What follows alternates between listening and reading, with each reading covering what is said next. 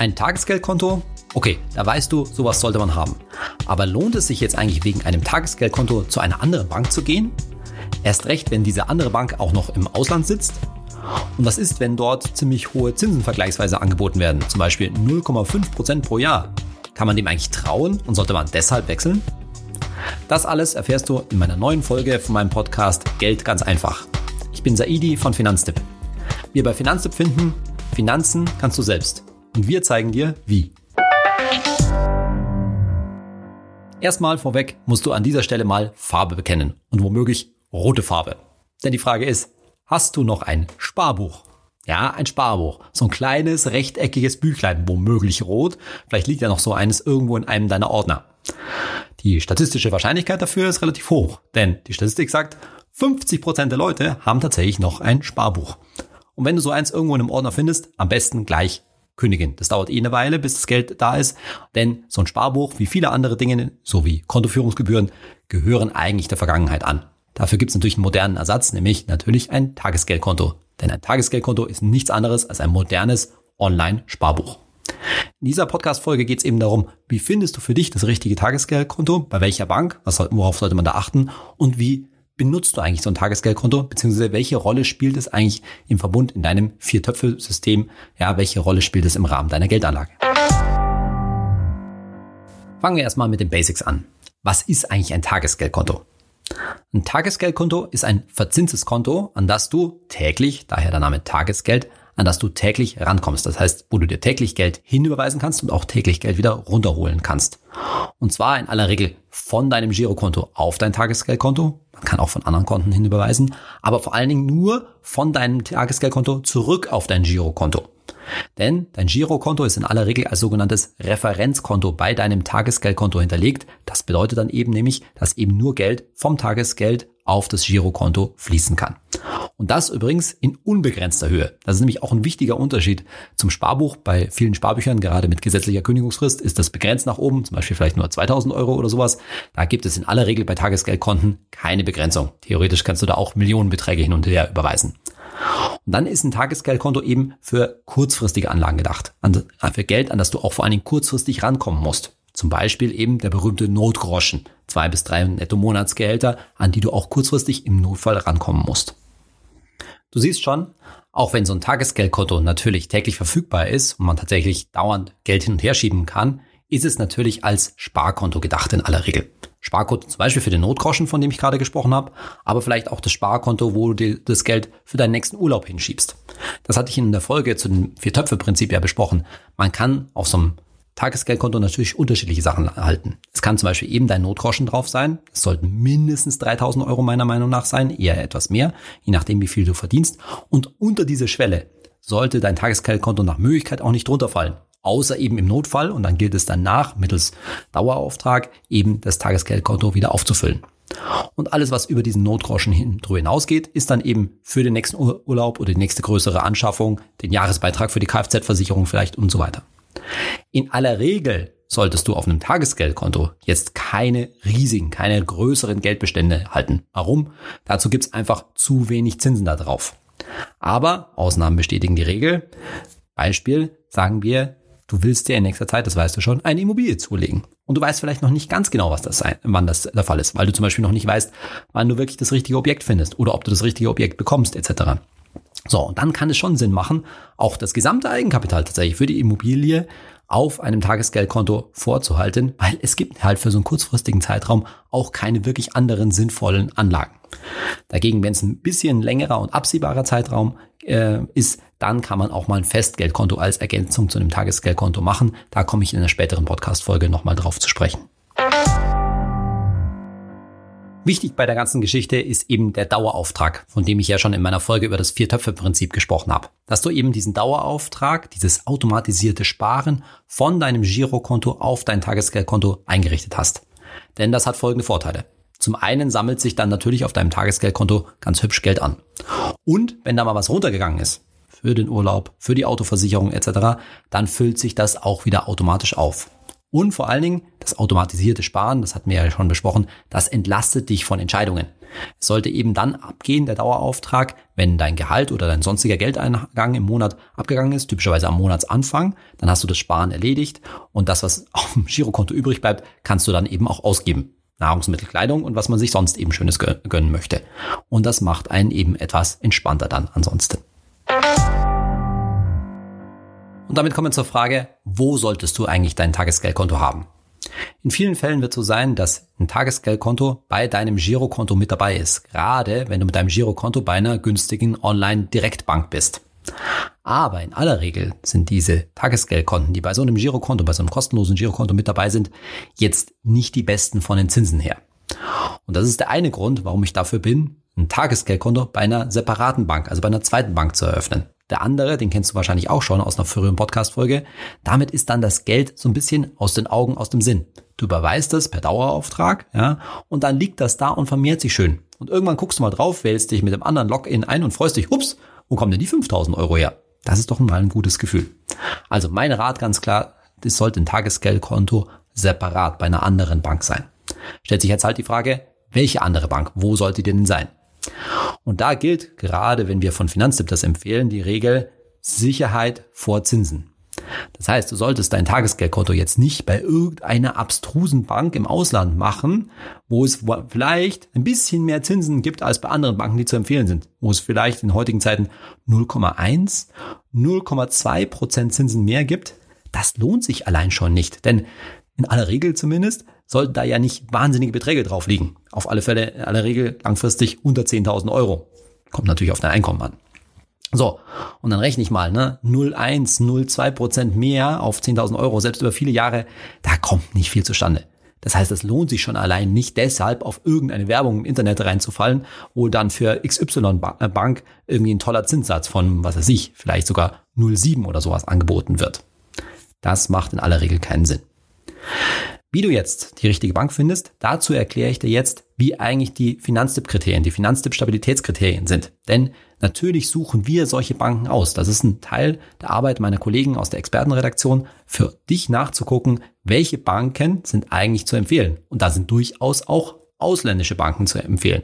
Denn nicht jede Bank im Ausland ist nur, weil sie im Ausland äh, ist und wir den Namen noch nie gehört haben, deshalb jetzt eine unsichere Bank. Ganz im Gegenteil. Also, wenn wir über das Thema Sicherheit sprechen, wo soll eigentlich dein wahrscheinlich künftiges Tagesgeldkonto sein, bei welcher anderen Bank, dann stellt sich natürlich die Frage, welche Banken sind eigentlich sicher? Und da müssen wir zunächst mal das Thema gesetzliche Einlagensicherung klären. Bedeutet, vielleicht hast du es schon mal gehört, pro Bank und pro Kunde sind innerhalb der EU 100.000 Euro gesetzlich garantiert vorgeschrieben abgesichert. Bedeutet also, wenn du bei einer Bank bist, auch bei einer Bank im EU-Ausland eben, und du hast da ein Konto oder mehrere Konten auch bei derselben Bank, dann werden die alle zusammengerechnet und insgesamt für diese Beträge sind 100.000 Euro in der gesetzlichen Einlagensicherung vorgesehen. Das gilt übrigens schon mal an der Stelle nicht für Depots. Also so ETFs und Aktien und so weiter, die sind da außen vor. Dazu kommen wir auch nochmal in einer späteren Podcast-Folge. So, also nochmal 100.000 Euro pro Bank. Übrigens, wenn du mit deinem Partner oder deiner Partnerin zusammen ein Gemeinschaftskonto machst, dann gilt das trotzdem pro Sparer. Das heißt, ihr seid dann zu zweit, also gilt dann eine Einlagensicherung von 200.000 Euro für alle Konten bei dieser entsprechenden Bank. So, und auf diese 100.000 Euro bzw. 200.000 Euro bei Gemeinschaftskonten, auf die kannst du dich schon verlassen, denn die sind eben gesetzlich vorgeschrieben. Da gibt es sogar Fristen, falls die entsprechende Bank tatsächlich pleite gehen sollte, bis wann du dann innerhalb der EU gesetzlich entschädigt wirst. Das heißt aber natürlich auch für den Fall, dass du ein bisschen mehr Geld auf der hohen Kante hast, zum Beispiel vielleicht als Eigenkapital für eine Immobilie. Das heißt, mehr als 100.000 Euro, beziehungsweise mehr als 200.000 Euro, wenn ihr ein Paar seid, solltest du natürlich nicht bei einer Bank haben. Das heißt, wenn du wirklich über die 100.000 Euro Grenze rüberkommst, dann macht es schon Sinn, das auf zwei verschiedene Banken aufzuteilen. Zweifelsfall zwei verschiedene Tagesgeldkonten bei zwei verschiedenen Banken. So, aber jetzt stellt sich natürlich schon die Frage, wie läuft das mit dieser gesetzlichen Einlagensicherung? Und da kommen wir jetzt zu den beiden Kriterien, die du anlegen solltest und die wir bei Finanztipp vor allen Dingen auch anlegen, wenn wir uns eine entsprechende Bank aussuchen. Und das erste Kriterium ist schlichtweg das Land, in dem die jeweilige Bank angesiedelt ist. Denn wenn jetzt im Notfall, also in einer kleineren oder auch größeren Bankenkrise, die Notfallkasse dieser Einlagensicherung, aus der du ja dein Geld bekommen würdest, wenn diese Notfallkasse leer wäre, dann gehen wir bei Finanztipp, weil das ja gesetzlich garantiert ist, davon aus, dass natürlich das jeweilige Land einspringen muss. Und deshalb ist schon ein sehr wichtiges Kriterium, wie geht es dem jeweiligen Land eigentlich finanziell? Und das bedeutet natürlich wiederum, dass wir empfehlen, keine Konten, insbesondere auch kein Tagesgeldkonto, aber auch kein Festgeldkonto zum Beispiel, in einem Land zu machen, das finanziell jetzt vielleicht hm, nicht so gut dasteht. Das wäre zum Beispiel Italien, in Italien der Fall oder auch der Türkei. Das heißt, wir bei Finanztipp sagen ganz klar, keine Konten bei italienischen Banken machen. Also bei Banken, die in Italien angesiedelt sind. Ganz klar. Sondern nur in Ländern innerhalb der EU, die auch finanziell top-graded sind, die wirklich gut dastehen. Was wären das für Länder? Deutschland natürlich, aber auch zum Beispiel Frankreich, die Niederlande, Luxemburg oder auch Norwegen. Die sind, Norwegen jetzt zum Beispiel, zwar nicht in der EU, aber die unterwerfen sich trotzdem den EU-Regeln und stehen finanziell eben top da. Und außerdem würden wir im Moment empfehlen, kein Konto bei einer britischen Bank zu halten. Nicht nur wegen der anderen Währung womöglich, sondern bis diese ganze Brexit-Misere geklärt ist, da wird noch vielleicht einige Zeit hingehen und das braucht man schlichtweg einfach nicht. Also kein Konto in Großbritannien halten, sagen wir. So, das war das eine Kriterium. Also nur wirklich gute Länder. Deutschland, Frankreich, Niederlande etc. etc. Zweites Kriterium, das du anlegen solltest und das wir eben auch anlegen, ist, ob die jeweilige Bank, das Angebot der jeweiligen Bank, von Tagesgeldkonto zum Beispiel, ob das jetzt ganz frisch ist oder ob es das schon etwas länger gibt. Denn manchmal ist es so, dass Banken aus EU-Ausland sozusagen quasi testweise nach Deutschland gehen. Die gucken mal, ob sie da Kunden kriegen in Deutschland. Und wenn das nicht der Fall ist, dann stellen die so ein Angebot auch wieder ein. Und das ist halt dann schon ein bisschen nervig. Dann hast du dort vielleicht ein Tagesgeldkonto eröffnet und dann musst du wieder wechseln, weil die das Angebot einstellen. Und deshalb sagen wir jetzt bei Finanztipp als Kriterium, dass die jeweilige Bank schon mindestens zwei Jahre lang Tagesgeld und oder Festgeld in Deutschland anbieten sollte. Das sagen wir dann, das hat eine gewisse Historie, einen gewissen Track Record. Da ist jetzt nicht wirklich ein Newcomer dabei, den wir von vornherein dann eben ausschließen.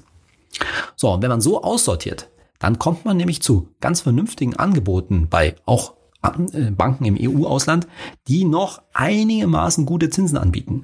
Zum, zum, zum Zeitpunkt der Aufnahme dieses Podcasts sind durchaus immerhin noch 0,3 Prozent auf einem Tagesgeld drin. Bei französischen Banken oder auch bei niederländischen Banken zum Beispiel.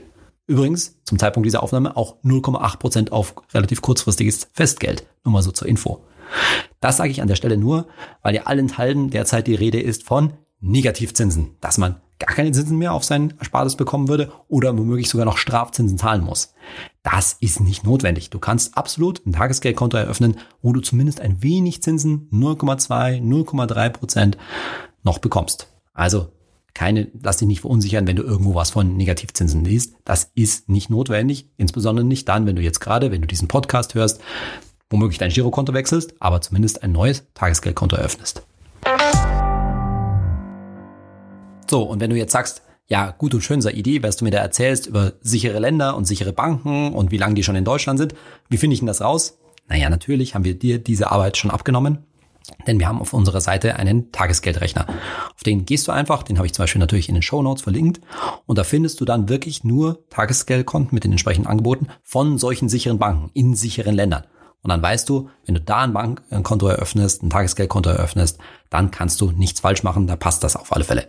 Da werden sicherlich der ein oder andere Name dabei sein von Banken im Ausland, gerade norwegische Banken oder auch französische Banken, die kennt man hierzulande vielleicht nicht unbedingt, aber das macht nichts, das haben wir eben vorher äh, überprüft, weil die aus dem entsprechenden sicheren Land kommen, auch wenn der Name dir vielleicht nicht sagt, ein bisschen obskur klingt, auf die Einlagensicherung und darauf kommt es letztendlich an, auf die kannst du dich in dem jeweiligen Fall verlassen.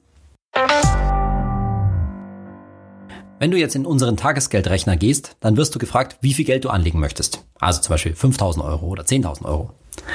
Jetzt sagst du vielleicht, hm, naja, das weiß ich ja noch gar nicht, weil jetzt läuft ja hoffentlich ein Dauerauftrag auf dein Tagesgeldkonto und da können, wird sich ja mit der Zeit eine höhere Summe ansammeln. Hier gibst du am besten einen Betrag ein, von dem du glaubst, dass der so einigermaßen langfristig oder längerfristig auf deinem Tagesgeldkonto im Schnitt verbleiben wird. Also sprich zum Beispiel dein Notgroschen, ich sag jetzt mal 4000 Euro vielleicht, plus das, was du üblicherweise so zusätzlich ansparst für Urlaub und die ganzen anderen Geschichten. Also kommst du dann vielleicht auf, ich sage jetzt irgendwas, 6000 Euro. So, die gibst du dann ein und das ist deshalb wichtig, weil die Tagesgeldkonditionen der verschiedenen Banken, die beziehen sich oft auf unterschiedliche Maximalbeträge. Das heißt, es kann zum Beispiel ein Angebot geben, das ist ein ganz attraktiver Zinssatz, zum Beispiel 0,3 oder 0,4 Prozent, aber vielleicht nur maximal bis 25.000 Euro. Und über 25.000 Euro gibt's dann nur 0,1 oder gar nichts mehr oder sowas in der Richtung. Das heißt, da spielt der Maximalbetrag, den du wahrscheinlich auf dem Tagesgeldkonto hast, schon eine Rolle für die Aus, fürs Aussuchen des richtigen Kontos.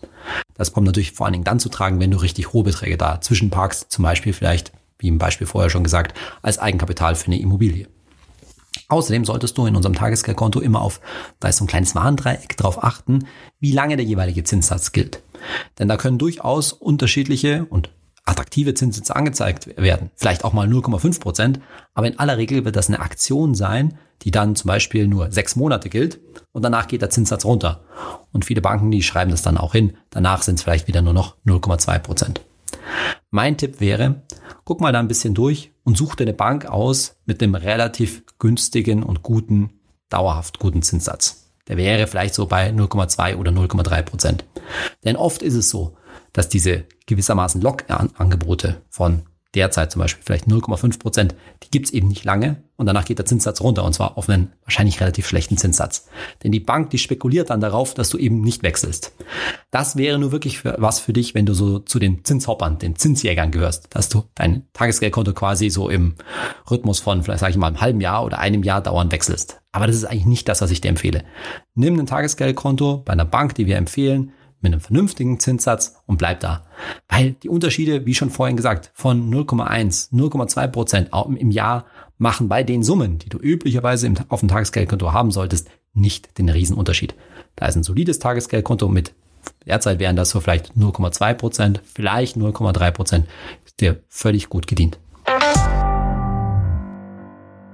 An der Stelle ziehe ich jetzt mal eine höhere Frage aus unserer Rubrik Hazer Idee vor nämlich von Nisrin Ollmann, die mir auf Instagram geschrieben hat. Sie schreibt, Hey Saidi, ist beim Tagesgeldkonto von zum Beispiel der Renault Bank das Geld nur für französische Kunden abgesichert? Also gilt da auch die Einlagensicherung von über 100.000 Euro? Na und die Antwort Nisrin ist natürlich die, Nee, diese Einlagensicherung gilt nicht nur für französische Kunden, sondern eben auch für EU-weit, auch für deutsche Kunden. Das heißt, wenn jetzt tatsächlich was mit der Renault Bank in Frankreich passieren sollte, dann muss die französische Einlagensicherung dir dein Geld auch wirklich ausbezahlen. Das ist eben gesetzlich garantiert. Jetzt habe ich schon gesagt, französische Einlagensicherung. Die Einlagensicherung ist nach wie vor national organisiert. Aber es gibt da verbindliche Regeln. Im Moment muss die, das Geld tatsächlich innerhalb von 20 Tagen an dich ausgezahlt werden. Und die Mitgliedstaaten haben sich darauf geeinigt, dass das ab 2024, ab 2024 auf sieben Tage heruntergesetzt werden soll. Übrigens gibt es auch Pläne, dass es eben zukünftig keine nationale Einlagensicherung mehr geben soll, sondern eine EU-weite, eine europäische Einlagensicherung. Aber die Pläne stecken noch ein bisschen, sage ich mal, in der in den Kinderschuhen, die gibt's noch nicht wirklich. Also nationale Einlagensicherung, aber man kann eben genau deshalb guten Gewissens, zum Beispiel bei der Renault Bank in Frankreich, ein, auch als deutscher Kunde ein Konto eröffnen. Und das ist durchaus lohnenswert. So, jetzt mal, wie läuft denn das eigentlich ganz praktisch mit der Kontoeröffnung und Kontoführung bei so einem Tagesgeldkonto? Zunächst mal, wenn du dich für ein ausländisches Tagesgeldkonto entschieden hast, zum Beispiel für ein französisches Tagesgeldkonto, musst du jetzt keine Angst haben, dass du dich vielleicht mit französisch, in französisch gehaltenen Unterlagen rumschlagen musst. Wir suchen ja nur Angebote raus, die wirklich auch in Deutschland angeboten werden. Und da sind die Unterlagen natürlich auch auf Deutsch. Das heißt, du gehst auf die Webseite dort, wenn du das bei uns klickst dich durch von unserem Tagesgeldrechner und dort wirst du ein Online-Formular auf Deutsch ausfüllen, wo du dich einträgst. Und dann musst du ein Identverfahren machen. Das kennst du wahrscheinlich auch von anderen Kontoeröffnungen schon. In aller Regel wird das schon Video-Ident sein. Das heißt, es läuft dann typischerweise über die Post oder über einen anderen Anbieter. Oder alternativ kannst du noch Postident machen. Das heißt, zur Post gehen und dich dort identifizieren. So, wenn das Konto dann eröffnet ist, dann bekommst du natürlich Unterlagen zugeschickt. Ja, dann bekommst du eine eigene IBAN, denn auch ein Tagesgeldkonto ist natürlich ein Konto mit einer eigenen IBAN. Die ist natürlich dann anders als zum Beispiel die von deinem Girokonto. Und du bekommst ein Login, PIN und so weiter. Und da wird es unterschiedliche Login-Verfahren geben. Das kann sein, dass es noch per SMS läuft, also mobile TAN und sowas in der Richtung. Das kann sein, dass du dir eine App auf deinem Handy installieren musst. Oder zum Beispiel, habe ich neulich bei einer niederländischen Bank kennengelernt, das ist so ein, so ein Dongle, so ein kleines Gerät, was du zugeschickt kriegst, wo dann Zufallscodes generiert werden, die du eintippen musst. Da gibt's ganz unterschiedliche Verfahren. Vielleicht sagst du jetzt, oh, das ist aber kompliziert. Dann habe ich zusätzlich zu dem ganzen Login und so weiter gedönst, dass ich für mein Girokonto habe, ja nochmal das zweite. Na, was soll ich sagen? Das ist der Sinn der ganzen Sache. Das war das, was ich in der vorherigen Podcast-Folge schon meinte, beim Viertöpfe-Prinzip. Es macht schon Sinn, eben das bei einer zweiten Bank zu haben, wo man dann vielleicht auch mal den Login suchen muss, weil man den nicht so leicht findet. Da muss man auch, in welchem Ordner habe ich den oder sowas in der Richtung, weil ich dann nicht so schnell geneigt bin, an das Geld ranzugehen. Und das ist ja der Sinn der ganzen Sache. Du solltest natürlich schon wissen, wo du den Login und so weiter hast, nämlich für den Notfall, wenn du an deinen Notgroschen ran musst. Aber ich sag mal so, das verhindert halt ein bisschen, ein Stück weit, so eine kleine psychologische Hinderung, an das Geld zu schnell ranzugehen, weil man jetzt irgendwie ein tolles Fahrrad gesehen hat, das man vielleicht nicht wirklich braucht, das aber 2000 Euro kostet oder sowas in der Richtung. Ne? Macht schon Sinn. Das, was ich vorhin gesagt habe, aus den Augen, aus dem Sinn, das Geld so ein bisschen in so ein, wie so ein Safe, so ein kleines Sparschwein digital weggespart. Dieser Podcast Geld ganz einfach ist ja gewissermaßen Kurs. Und deshalb habe ich jetzt innerhalb dieses Kurses zum ersten Mal eine kleine Hausaufgabe für dich bis zur nächsten Folge. Nämlich, such mal, ob du nicht irgendwo noch Geld rumliegen hast. Ja, das meine ich wirklich so. Hast du nicht vielleicht doch noch so ein altes Sparbuch, von dem ich ganz am Anfang erzählt habe? Oder vielleicht ein verwaistes Tagesgeldkonto, auf dem es mal vor ein paar Jahren tolle Zinsen gab und jetzt eigentlich überhaupt nichts mehr?